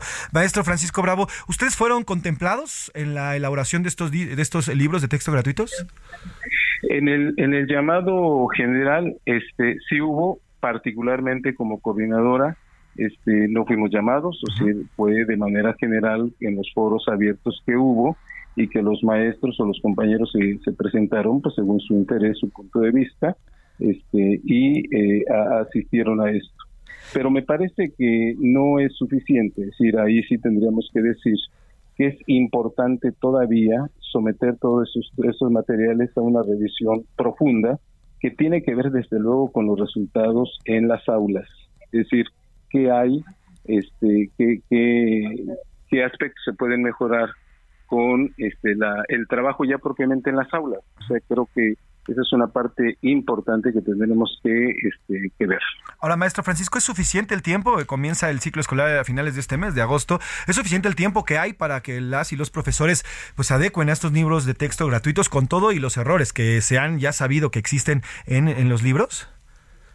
No, yo creo que es un proceso largo, es decir, este tipo de materiales requieren de un tiempo importante, no es tan tan sencillo porque implica este pues detectar o revisar los materiales, trabajarlos desde el punto de vista metodológico, desde el punto de vista de información, desde el punto de vista este organizativo, es decir, en todos los aspectos, es decir, no es este, efectivamente el tiempo suficiente y sin embargo eh, me parece que tenemos que empezar, o sea, tenemos que empezar a trabajar porque si no eh, mira, el, el cambio fuerte, el cambio profundo se realiza en las aulas. Si el maestro no empieza a hacer cambios en el aula, no hay cambios. Y entonces habría que ya entrar ahí y detectar, bueno, qué es lo que sí funciona y qué es lo que no funciona. Porque tampoco nos la podemos pasar postergando, digamos, este tipo de, modificaciones y transformaciones. Yo te lo puedo decir con, con, con experiencia porque en la escuela aquí en donde estamos tenemos alrededor de ocho años trabajando por proyectos y los resultados han sido muy buenos, muy buenos. Te quiero presumir que mi escuela ganó la Olimpiada del Conocimiento en la Ciudad de México y te da y te da para para para responder exámenes, o sea, es eh, a mí me parece que es una mentira, es un mito eso de que el trabajo por proyectos no precise justamente el aprendizaje académico, no, sí lo da solo que sí necesitas tener preparación, sí necesitas que el maestro lo conozca. Y me parece que ese es el área que ahora tiene que cubrir la CEP, o sea, que los maestros conozcan el planteamiento, conozcan el planteamiento, este, conozcan el planteamiento y este y, que entonces lo trabajemos porque puede resultar contraproducente si no conoces una propuesta, una propuesta tan interesante, tan importante, puede dar, puede dar justamente los resultados contrarios. Pues maestro Francisco Bravo, sin duda es un, tema de la vital importancia. Si nos permite, estaremos en contacto con usted para seguir analizando justamente ya en miras a este fin de periodo vacacional y comenzar el nuevo ciclo escolar 23-24. Le agradezco estos minutos, maestro, y estamos en contacto. Buena tarde. Sí, con, disposición en, el momento que se requiera. Claro que seguimos opinando. Te agradezco muchísimo el espacio este, para dar nuestro punto de vista. Muchísimas gracias. Gracias, maestra. Maestro, vamos a una pausa y regresamos aquí a la una. Estás en a la una con Salvador García Soto. Información útil y análisis puntual. En un momento regresamos. Ya estamos de vuelta en A la Una con Salvador García Soto. Tu compañía diaria al mediodía. ¿Quieres visitar el estado que lo tiene todo? Ven y vive Aguascaliente. Aquí encontrarás un estado seguro, con economía sólida, seguros médicos de calidad y una educación de primer nivel para ti y tu familia. Disfruta de sus increíbles paisajes, adéntrate en sus tradiciones y déjate sorprender por su exquisita gastronomía. Además, contamos con instalaciones de talla internacional para tus eventos y convenciones. Ven y descubre lo que el gigante de México tiene para ti. El 2 de agosto de 1922, Alexander Graham Bell murió por diabetes en su casa de Bimbrea, Nueva Escocia, a la edad de 75 años. El día de su entierro, los servicios telefónicos de Estados Unidos pararon durante un minuto en su honor.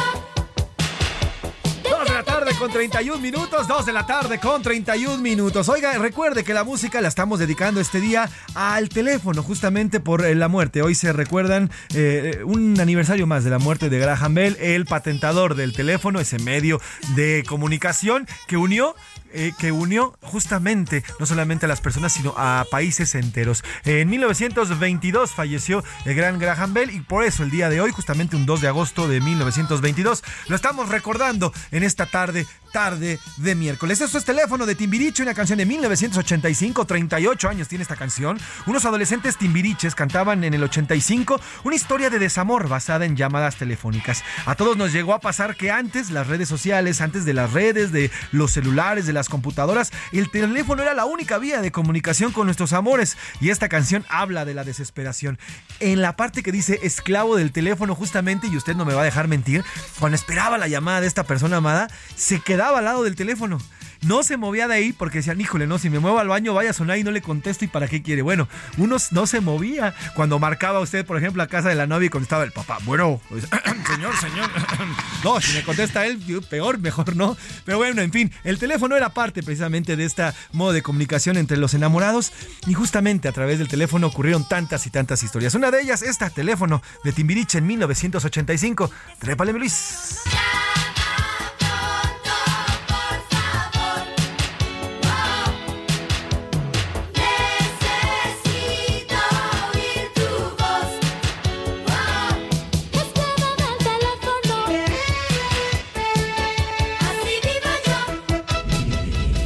La una. Con Salvador García Soto. El ojo público. En A la Una tenemos la visión de los temas que te interesan en voz de personajes de la academia, la política y la sociedad. Hoy escuchamos a José Narro Robles en Un México Nuevo. El ojo público. ¿Qué tal? Hace 40 años, Octavio Paz publicó Tiempo Nublado, un libro de su autoría. En él pasa revista al mundo de fin de siglo, en particular a Europa, a la relación de México con Estados Unidos, al caso de América Latina y la democracia, entre muchos otros. Lo que él percibió con claridad es que el tiempo se nubló. Esto vale ahora para nuestro país y ejemplos sobran. Algunos tienen que ver con la actitud del presidente y sus colaboradores, otros a asuntos en los que ellos han demostrado a plenitud su incapacidad y donde sus sus acciones y omisiones han hecho mucho daño. Ahí está el tema de la inseguridad que ahora ya tiene las cifras más altas de homicidios y desaparecidos en los últimos 100 años. También el doloroso caso de la salud con los más de 800 mil muertos en exceso registrados en nuestro país y por supuesto el fracaso de las obras insignia, Dos Bocas, AIFA y el Tren Maya. El listado por desgracia es grande y atraviesa lo económico, lo social, y lo político, lo nacional y lo internacional, lo institucional y lo coyuntural, la forma y el fondo. Por si todo ello no bastara, ahora nos presentan como un hecho consumado del que, según dijo el presidente, no se retractarán el de los libros de texto gratuito de la SEP. Ellos, con la supuesta nueva escuela mexicana y estos libros de texto, hacen un uso político de la educación, incumplen los procedimientos y consultas que están establecidos y desatienden el mandato de una jueza. Hay un lema que nos recuerda que sin maíz no hay país. Yo lo complementaría diciendo que igualmente sin educación no hay nación, que con mala educación se alcanza la perdición de la niñez y la juventud y que con educación ideologizada se anticipa que nos lleva la cuarta transformada. Al presidente, a la secretaria de Educación Pública y al director de materiales educativos, deberíamos todos recordarles que con la educación de nuestras niñas y niños no se juega. En un México nuevo esto no sucedería. Nos encontramos dentro de dos semanas. A la una, con Salvador García Soto. Dos de la tarde con 36 minutos, dos de la tarde con 36 minutos. Gracias al doctor José Narro Robles con Un México Nuevo y precisamente habla de este tema de los libros de texto gratuitos. Mire, qué voz, eh, qué voz tan grande para hablar de esos temas como José Narro, quien fue rector de la UNAM, además, bueno, pues secretario de salud, en fin, eh, una serie de puestos, pero bueno, rector de la UNAM, nada más y nada menos, para hablar justamente de este tipo, de este tema que es tan importante, los libros de texto gratuito. Oiga, eh, hablando precisamente, le tengo información importante sobre el tema. Usted si usted no ha recogido su, su tarjeta del bienestar, usted está en, los rezagados con el tema de la tarjeta del bienestar, apúntele bien, le voy a dar información importante, porque a través de sus redes sociales, la Secretaría del Bienestar acaba de informar que en la página y ahora sí que apúntele bien como dice el meme, .gov, www.gov.mx diagonal. bien. Exactamente, .gov.mx diagonal bienestar, puede consultar los módulos que van a ser instalados para los rezagados correspondientes a los derechos, eh, a los derechohabientes de la pensión para el bienestar. Ojo, para personas adultas mayores y la pensión del bienestar para personas con discapacidad. Si usted es rezagada y no ha recibido la pensión o no ha recibido también su tarjeta del tema de la pensión, en el, en el sitio www.gov.mx diagonal bienestar puede consultar dónde están los módulos para los rezagados y ahí va a poder recoger su credencial. Para realizar la consulta es necesario tener a la mano la clave única del registro de población, el CURP, del beneficiario, ya que al ingresar sus datos obtendrá la ubicación del módulo donde podrá recoger su tarjeta del bienestar. Se lo repito, www.gov.mx diagonal bienestar. Nada más mete ahí los datos de la CURP de su, eh, de su familia o si es usted mismo y va a encontrar el lugar, el lugar justamente de eh, del el, módulo para las personas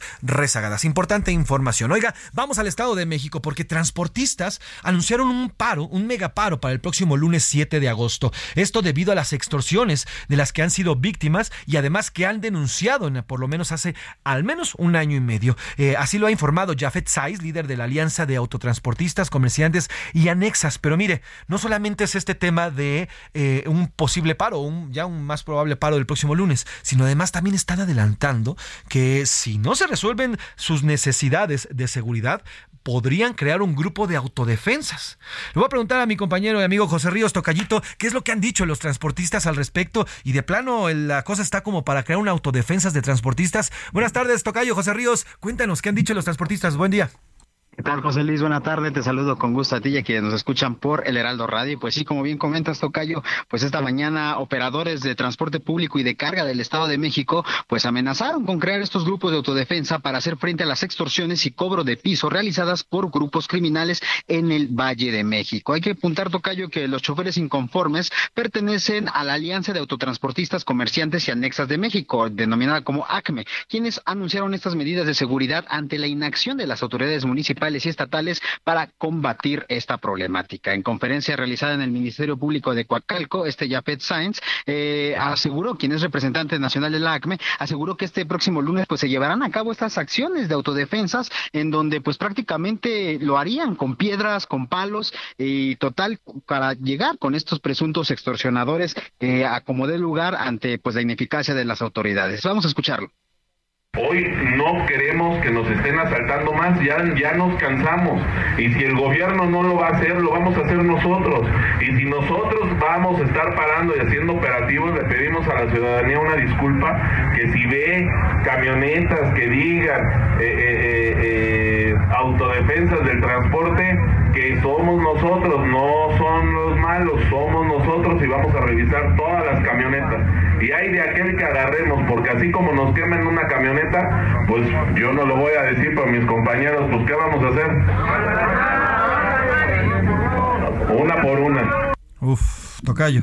Muy preocupante, Tocayo. Y sobre todo, ¿por qué surge esto, José Luis? Pues bueno, el asunto es que este martes una unidad de transporte público fue incendiada por un grupo de jóvenes a bordo de una motocicleta, motocicleta quienes exhortaron al, al chofer y al pasaje descender de la camioneta para posteriormente incendiarla ante el fal, la falta de pago de extorsión eh, que realizaban estos grupos. Lo que decía Sainz en la conferencia de esta mañana es que no solamente es en Coacalco, es en todos los paraderos, puede ser Cuatro Caminos, también Indios Verdes, en Ciudad Azteca Azteca, donde pues los operadores ya tienen que dar desde 30 hasta los 100 pesos por cada viaje que hacen en su ruta diariamente, lo cual pues al final de cuentas los dejan sin pues sin el dinero y sin los recursos para llegar a sus casas y tener pues su, su estilo de vida. Ese es el informe que tengo, José Luis. Pero además, Tocayo, no solamente les quitan la lana, sino no, si no pagan, pues ya vimos que les queman las unidades o les pueden pasar algo a los choferes y eso es lo que están denunciando, ¿no?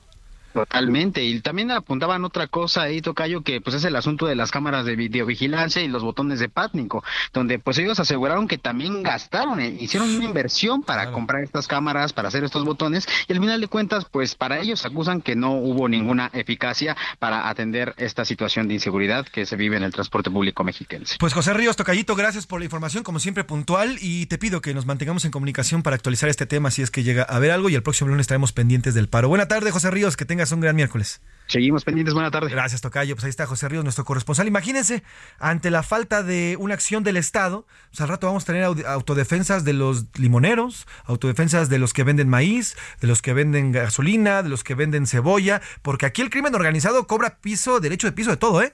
Aquí se lo hemos informado, a los aguacateros de Michoacán les cobran una lana por cada tonelada.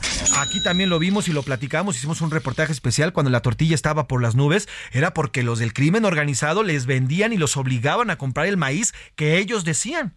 Y si no, pues, ah, pues les quemaban las tortillerías, secuestraban a sus familiares, en fin, pues es lo que está pasando al rato. Imagínense, vamos a tener autodefensa de periodistas, autodefensa de mujeres, autodefensas, autodefensas de todo, porque el gobierno, quien tendría que asegurarnos a quien le pagamos impuestos los mexicanos para que nos cuide, pues está fallando en todos los aspectos y me refiero a los tres niveles de gobierno. Oiga, y precisamente hablando de gobierno y para quienes pretenden gobernar, del lado de Morena y esta, eh, pues este encuentro entre corcholatas se está poniendo bueno. Está subiendo de tono la carrera interna en Morena rumbo a la candidatura presidencial de 2024. Por la mañana, Claudia Sheinbaum destacó en Twitter los logros en materia de seguridad durante su gobierno en la Ciudad de México. Destacó que cuando obtuvo, cuando estuvo al frente de la capital del país, bajó el tema de la criminalidad en 58% incidencia delictiva y además en 51% los homicidios. Así lo presumió la ex jefa de gobierno. Les quiero platicar la estrategia de seguridad que se desarrolló en la Ciudad de México, donde logramos cifras históricas de reducción de delitos de alto impacto. 58% de reducción de todos los delitos de alto impacto, más del 50% en reducción de homicidios, más del 60% en reducción de robo de vehículo con violencia y robo en transporte público, entre otras reducciones de delitos. ¿Cómo lo hicimos? Estoy convencida que cuando se diseña y ejecuta un modelo integral, se dan resultados. Ya lo hicimos en la Ciudad de México y demostramos los beneficios a todas y todos los. Ahí está lo que dijo la ex jefa de gobierno Claudia Sheinbaum y mire la volada como en el béisbol la agarró muy bien de hit el señor Marcelo Ebrard y respondió en la misma red social. Señaló que celebra que al fin ella se haya decidido a participar en los temas eh, que le importan a la gente y además le respondió a lo que puso en su tweet la eh, ex jefa de gobierno. Estimada Claudia, vi tu tweet y celebro que al fin te hayas resuelto a participar en los temas que más le importan a la gente, como es seguridad. Describes bien la estrategia que Andrés Manuel y yo diseñamos y aplicamos en la ciudad con los mejores resultados en lo que va el ciclo. Hace días presenté el Plan Ángel, respondiendo a qué más debemos hacer para mejorar la seguridad en el país. Porque hoy la cuestión es qué es lo que sigue, qué otros pasos debemos dar. Pensemos en grande, llevemos al país al siguiente nivel. Ahí está lo que dice Marcelo Ebrard. Y bueno, pues hoy por la mañana volvió a responder la, uh, ex jefa de gobierno, Claudia Sheinbaum.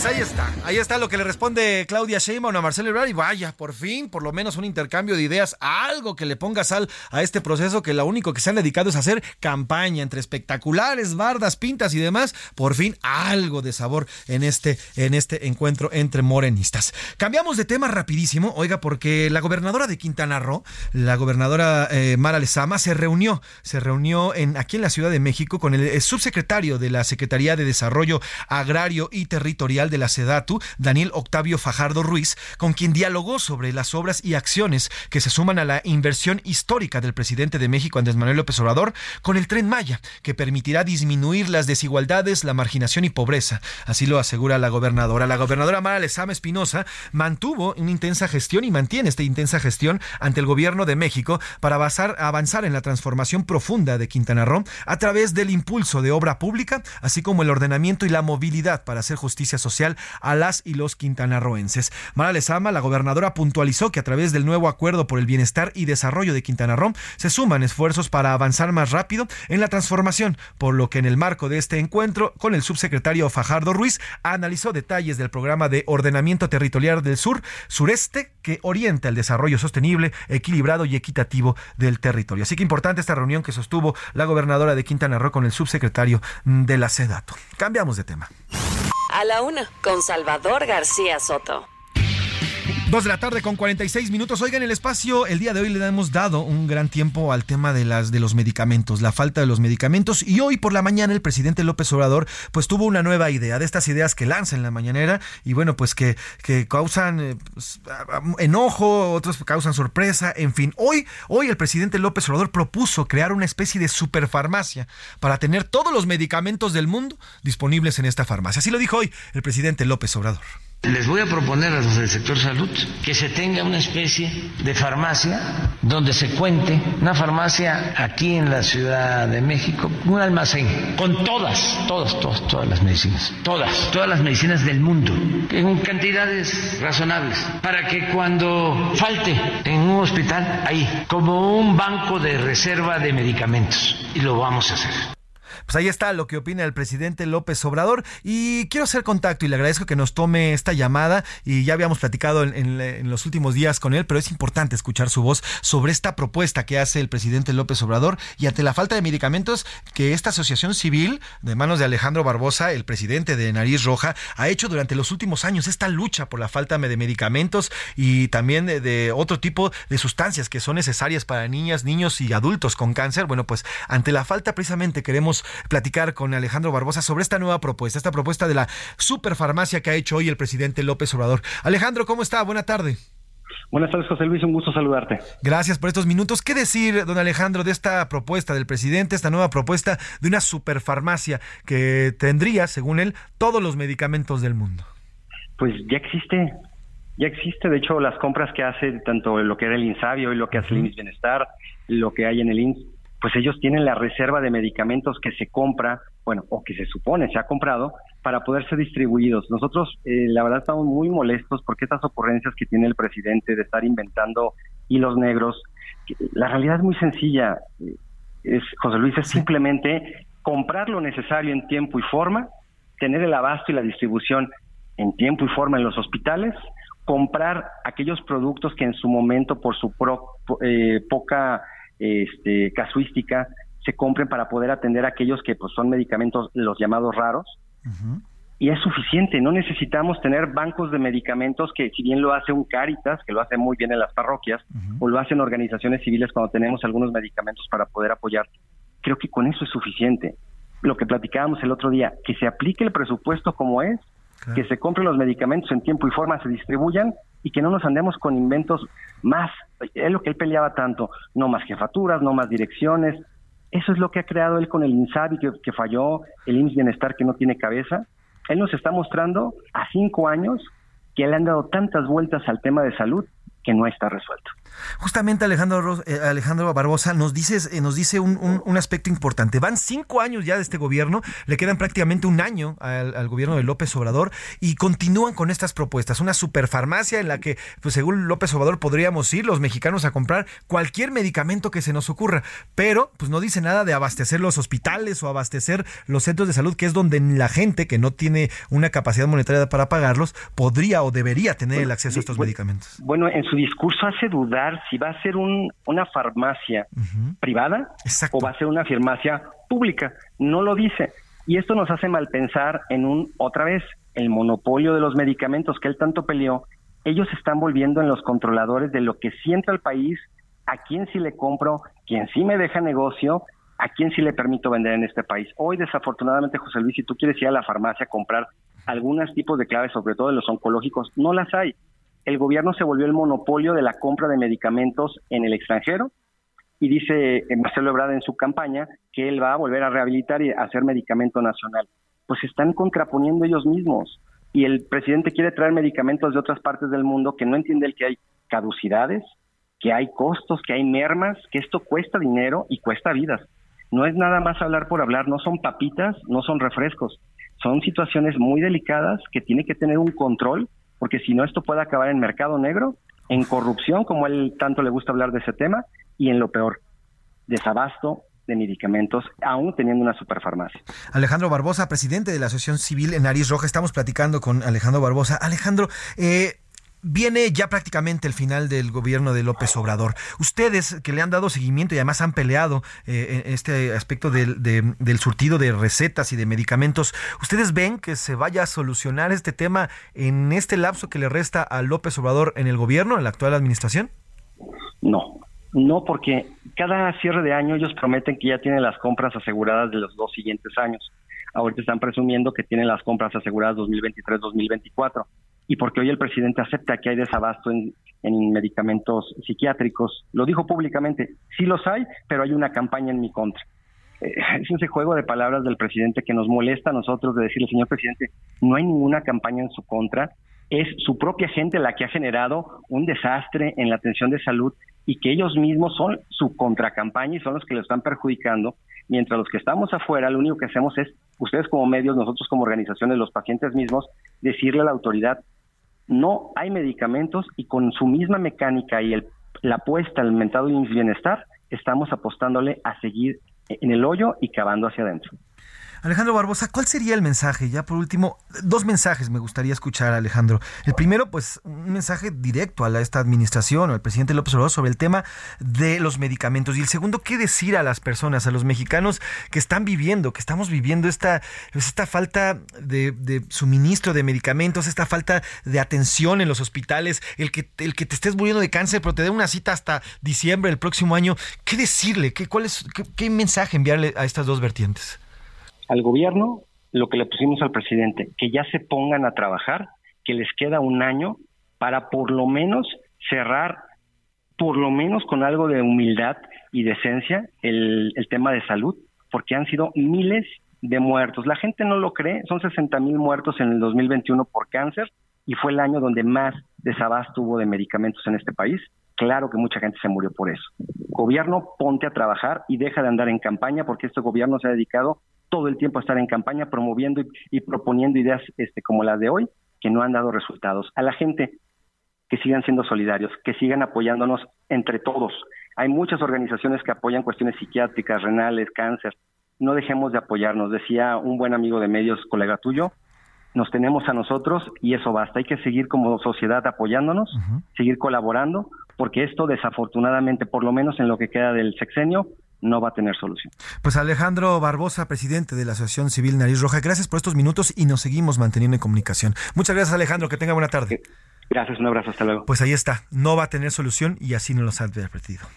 Así llegamos al final de este programa. Le agradezco el favor de su atención. A partir de mañana ya está por acá eh, el conductor y titular de este espacio, el periodista Salvador García Soto. Por lo pronto le agradezco que me haya eh, brindado el favor de su atención durante estas dos semanas. Lo hacemos con muchísimo gusto y mucho cariño. A nombre del titular de este espacio, el periodista Salvador García Soto, en la producción está Rubén Esponda, en los controles está Luis, en la coordinación de entrevistas Laura Mendiola, en la redacción está Milka Ramírez, Diego Gómez, Iván Márquez, está también Ricardo Romero eh, y yo soy José Luis Sánchez Macías y está usted informado. Pase un bonito miércoles. Buena mitad de semana. Buen provecho. Por hoy termina A la Una con Salvador García Soto. El espacio que te escucha, acompaña e informa.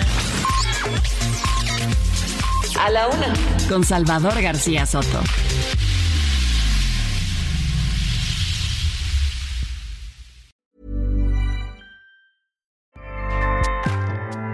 ACAST powers the world's best podcasts.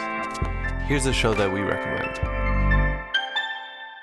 The Real Housewives is a guilty pleasure for most, but if you're looking to not feel guilty about that pleasure, tune in to Everything Iconic with me, Danny Pellegrino, where I break down all the messy moments and behind the scenes antics of Bravo's popular franchise. And on Everything Iconic, I also interview celebrity guests like Kelly Ripa, Kiki Palmer, Drew Barrymore, Cameron Diaz, and more about their guilty pleasures, their past work, and so much more.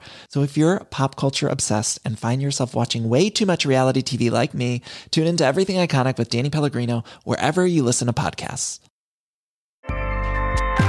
ACAST helps creators launch, grow, and monetize their podcasts everywhere. ACAST.com.